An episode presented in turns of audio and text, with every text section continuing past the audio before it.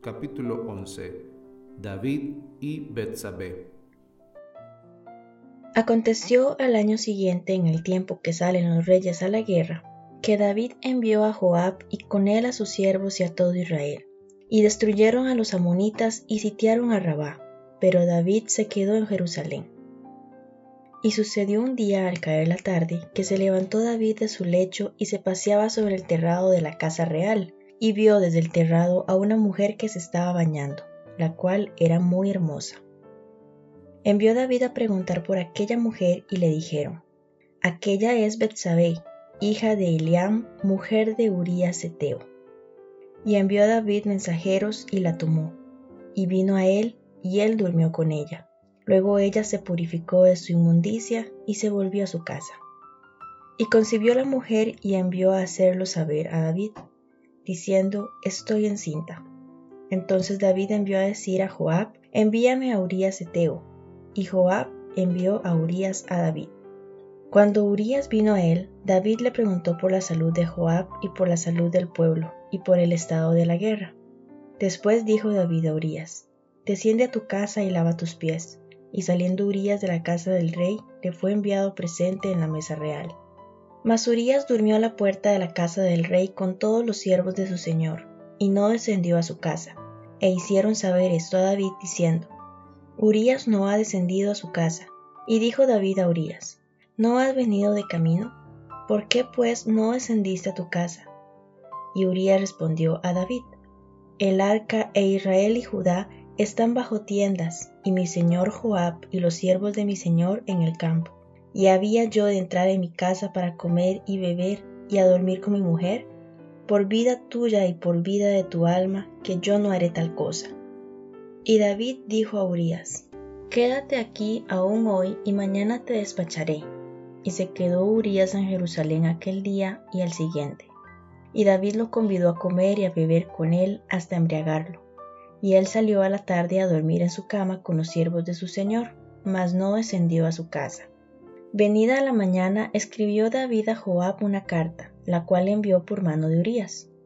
Y escribió en la carta diciendo, Poned a Urías al frente, en lo más recio de la batalla, y retiraos de él para que sea herido y muera.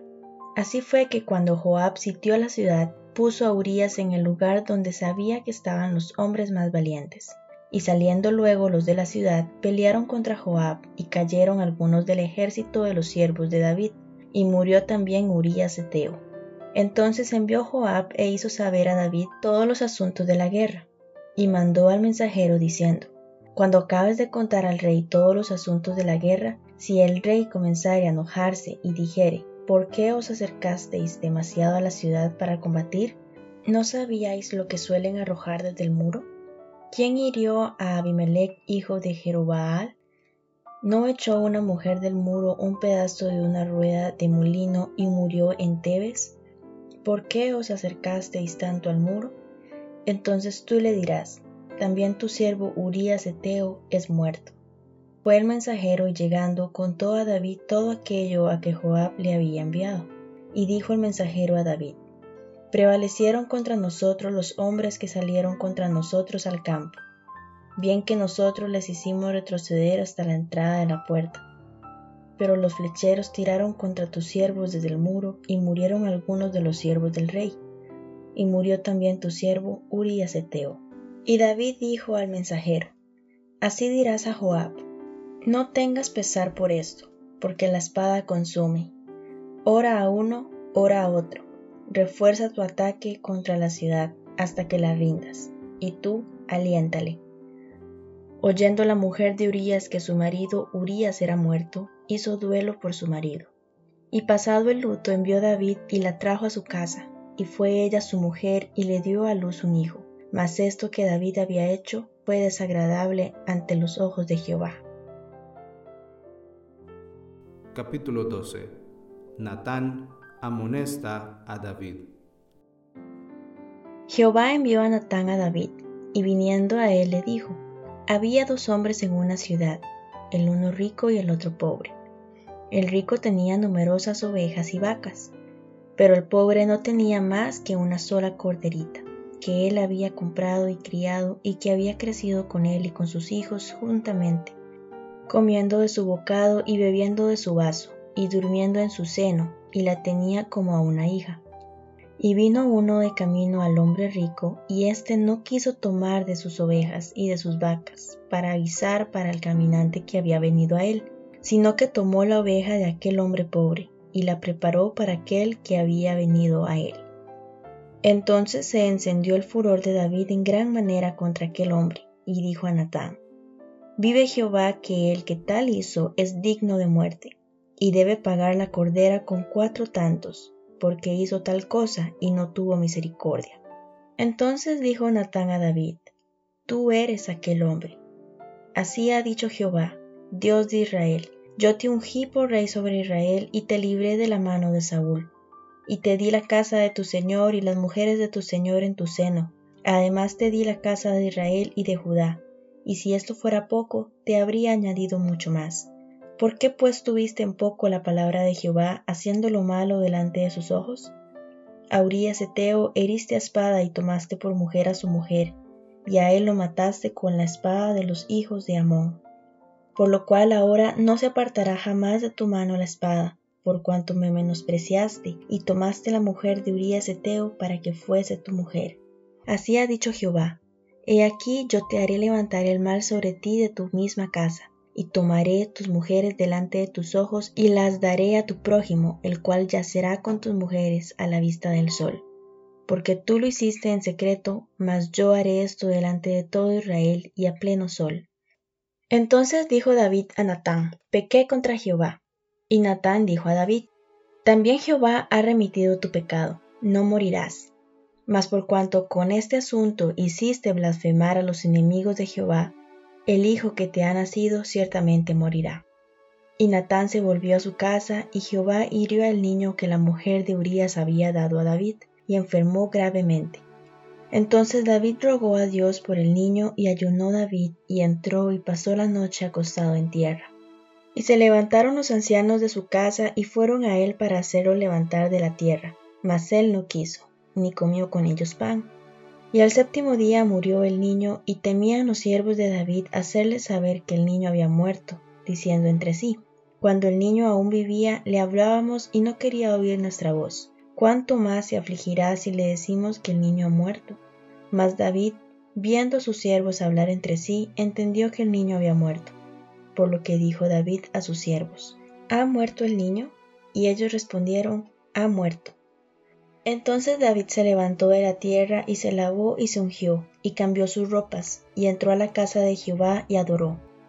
Después vino a su casa y pidió y le pusieron pan y comió, y le dijeron sus siervos, ¿qué es esto que has hecho?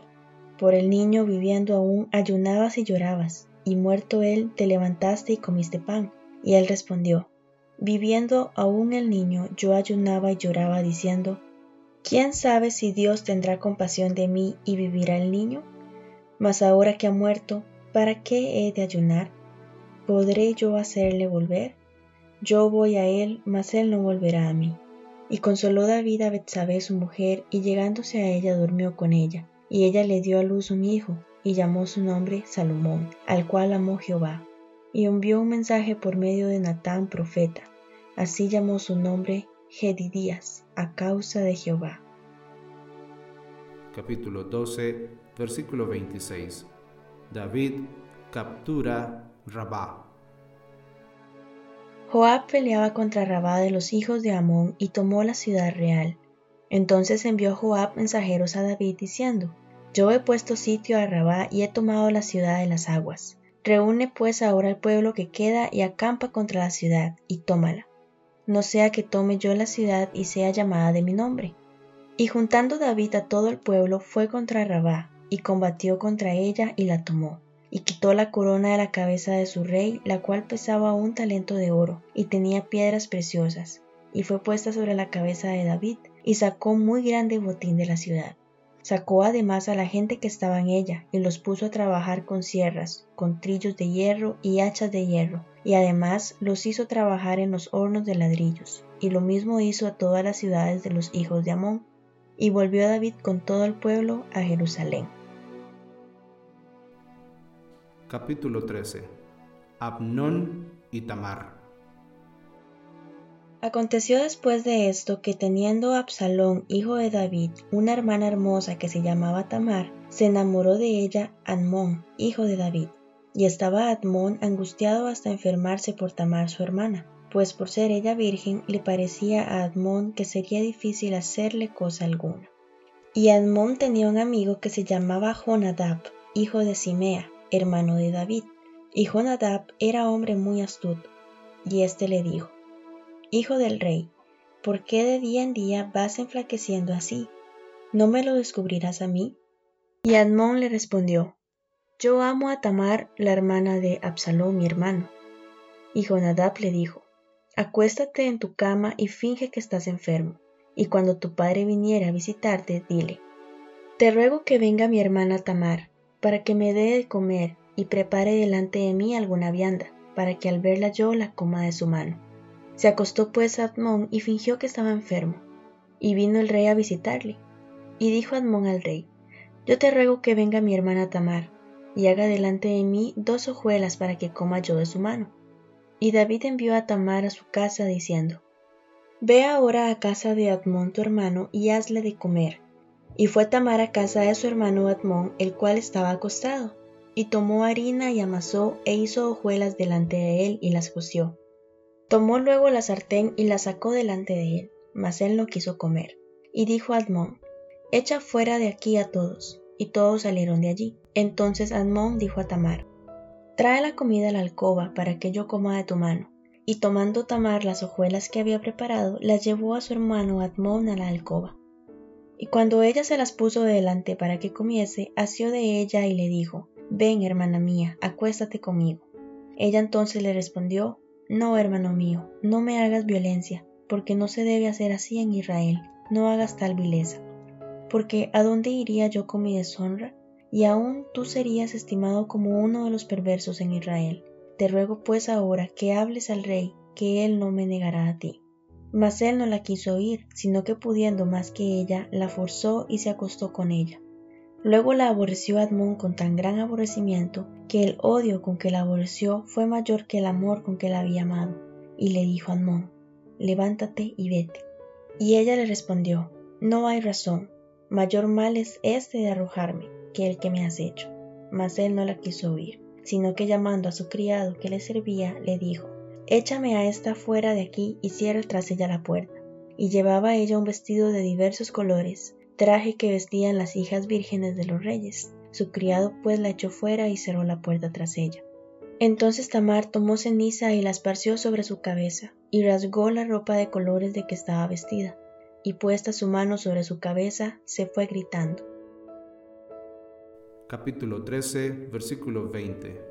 Venganza y huida de Absalón. Y le dijo su hermano Absalón, ¿Ha estado contigo tu hermano Admón? Pues calla ahora, hermana mía, tu hermano es, no se angustie tu corazón por esto. Y se quedó Tamar desconsolada en casa de Absalón su hermano. Y luego que el rey David oyó todo esto, se enojó mucho. Mas Absalón no habló con Admón ni malo ni bueno, aunque Absalón aborrecía a Admón porque había forzado a Tamar su hermana. Aconteció pasados dos años que Absalón tenía esquiladores en Baal Azor, que está junto a Efraín, y convidó a Absalón a todos los hijos del rey. Y vino Absalón al rey y le dijo, He aquí, tu siervo tiene ahora esquiladores. Yo ruego que venga el rey y sus siervos con tu siervo. Y respondió el rey a Absalón, No, hijo mío, no vamos todos, para que no te seamos gravosos. Y aunque porfió con él, no quiso ir, mas le bendijo. Entonces dijo Absalón, pues si no, te ruego que venga con nosotros Admón, mi hermano. Y el rey le respondió, ¿para qué ha de ir contigo? Pero como Absalón le importunaba, dejó ir con él a Admón y a todos los hijos del rey. Y Absalón había dado orden a sus criados, diciendo, Os ruego que miréis cuando el corazón de Admón esté alegre por el vino. Y al decir yo, herid a Admón, entonces matadle, y no temáis, pues yo os lo he mandado. Esforzaos, pues, y sed valientes. Y los criados de Absalón hicieron con Admón como Absalón les había mandado. Entonces se levantaron todos los hijos del rey y montaron cada uno en su mula y huyeron. Estando ellos aún en el camino, llegó a David el rumor que decía, Absalón ha dado muerte a todos los hijos del rey, y ninguno de ellos ha quedado. Entonces levantándose David, rasgó sus vestidos, y se echó en tierra, y todos sus criados que estaban junto a él también rasgaron sus vestidos. Pero Jonadab, hijo de Simea, hermano de David, habló y dijo, No diga mi señor que ha dado muerte a todos los jóvenes hijos del rey, pues solo Admón ha sido muerto, porque por mandato de Absalón esto había sido determinado desde el día en que Amnón forzó a Tamar su hermana. Por tanto, ahora no ponga mi señor el rey en su corazón ese rumor que dice todos los hijos del rey han sido muertos, porque solo Admón ha sido muerto. Y Absalón huyó. Entre tanto, alzando sus ojos, el joven que estaba de atalaya miró y he aquí mucha gente que venía por el camino a sus espaldas, del lado del monte y dijo Jonadab al rey, He aquí los hijos del rey que vienen, es así como tu siervo ha dicho. Cuando él acabó de hablar, he aquí los hijos del rey que vinieron, y alzando su voz lloraron. Y también el mismo rey y todos sus siervos lloraron con muy grandes lamentos. Mas Absalón huyó y se fue a Tamai, hijo de Amiu, rey de Jesur, y David lloraba por su hijo todos los días. Así huyó Absalón y se fue a Jesur y estuvo allá tres años. Y el rey David deseaba ver a Absalón, pues ya estaba consolado acerca de Admón que había muerto. Capítulo 14 Joab procura el regreso de Absalón. Conociendo Joab, hijo de Sarbia, que el corazón del rey se inclinaba por Absalón, envió Joab a Tecoa, y tomó de allá una mujer astuta y le dijo, Yo te ruego que finjas estar de duelo y te vistas ropas de luto, y no te unjas con óleo, sino preséntate como una mujer que desde mucho tiempo está de duelo por algún muerto. Y entrarás al rey y le hablarás de esta manera. Y puso Joab las palabras en su boca. Entró pues aquella mujer de Tecoa al rey y postrándose en tierra sobre su rostro, hizo reverencia y dijo, Socorro, oh rey. El rey le dijo, ¿qué tienes? Y ella respondió, Yo a la verdad soy una mujer viuda y mi marido ha muerto. Tu sierva tenía dos hijos y los dos riñeron en el campo, y no habiendo quien los separase, hirió el uno al otro y lo mató. Y he aquí toda la familia se ha levantado contra tu sierva, diciendo, entrega al que mató a su hermano, para que le hagamos morir por la vida de su hermano a quien él mató, y matemos también al heredero. Así apagarán el ascua que me ha quedado, no dejando a mi marido nombre ni reliquia sobre la tierra. Entonces el rey dijo a la mujer, Vete a tu casa y yo daré órdenes con respecto a ti. Y la mujer de Tecoa dijo al rey, Rey, señor mío, la maldad sea sobre mí y sobre la casa de mi padre, mas el rey y su trono sean sin culpa. Y el rey dijo, Al que hablare contra ti, tráelo a mí, y no te tocará más. Dijo ella entonces, Te ruego, oh rey, que te acuerdes de Jehová tu Dios, para que el vengador de la sangre no aumente el daño y no destruya a mi hijo. Y él respondió, Vive Jehová, que no caerá ni un cabello de la cabeza de tu hijo en tierra. Y la mujer dijo, Te ruego que permitas que tu sierva hable una palabra a mi señor el rey. Y él dijo, Habla. Entonces la mujer dijo, ¿Por qué pues has pensado tú cosa semejante contra el pueblo de Dios? ¿Por qué hablando el rey esta palabra se hace culpable él mismo por cuanto el rey no hace volver a su desterrado? porque de cierto morimos y somos como aguas derramadas por tierra que no pueden volver a recogerse. Ni Dios quita la vida, sino que provee medios para no alejar de sí al desterrado. Y el haber yo venido ahora para decir esto al rey mi señor, es porque el pueblo me atemorizó. Y tu sierva dijo, hablaré ahora al rey. Quizá él hará lo que su sierva diga, pues el rey oirá para librar a su sierva de mano del hombre que me quiere destruir a mí y a mi hijo juntamente de la heredad de Dios.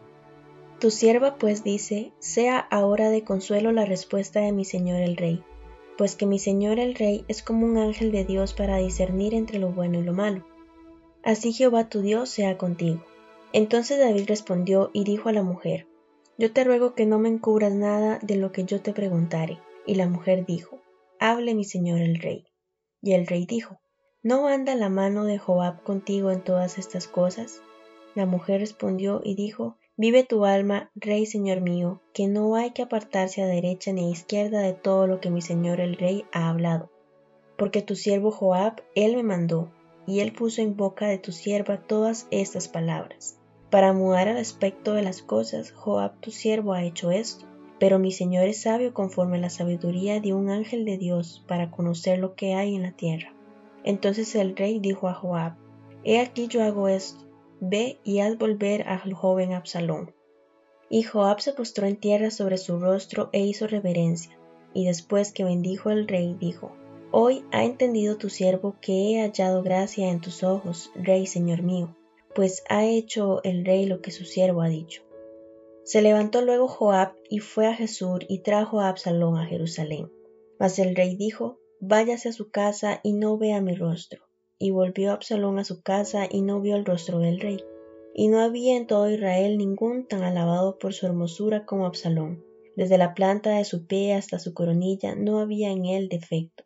Cuando se cortaba el cabello, lo cual hacía al fin de cada año, pues le causaba molestia, por eso se lo cortaba, pesaba el cabello de su cabeza doscientos ciclos de peso real, y le nacieron a Absalón tres hijos y una hija que se llamó Tamar la cual era mujer de hermoso semblante. Y estuvo Absalón por espacio de dos años en Jerusalén, y no vio el rostro del rey.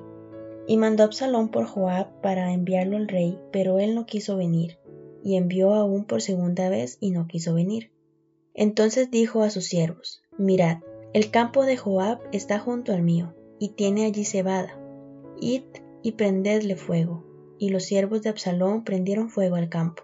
Entonces se levantó Joab y vino a casa de Absalón y le dijo, ¿Por qué han prendido fuego tus siervos a mi campo? Y Absalón respondió a Joab, He aquí yo he enviado por ti, diciendo que vinieses acá con el fin de enviarte al rey para decirle, ¿para qué vine de Jesús? Mejor me fuera estar aún allá. Vea yo ahora el rostro del rey, y si hay en mi pecado, máteme. Vino pues Joab al rey y se lo hizo saber. Entonces llamó a Absalón, el cual vino al rey, e inclinó su rostro a tierra delante del rey, y el rey besó a Absalón.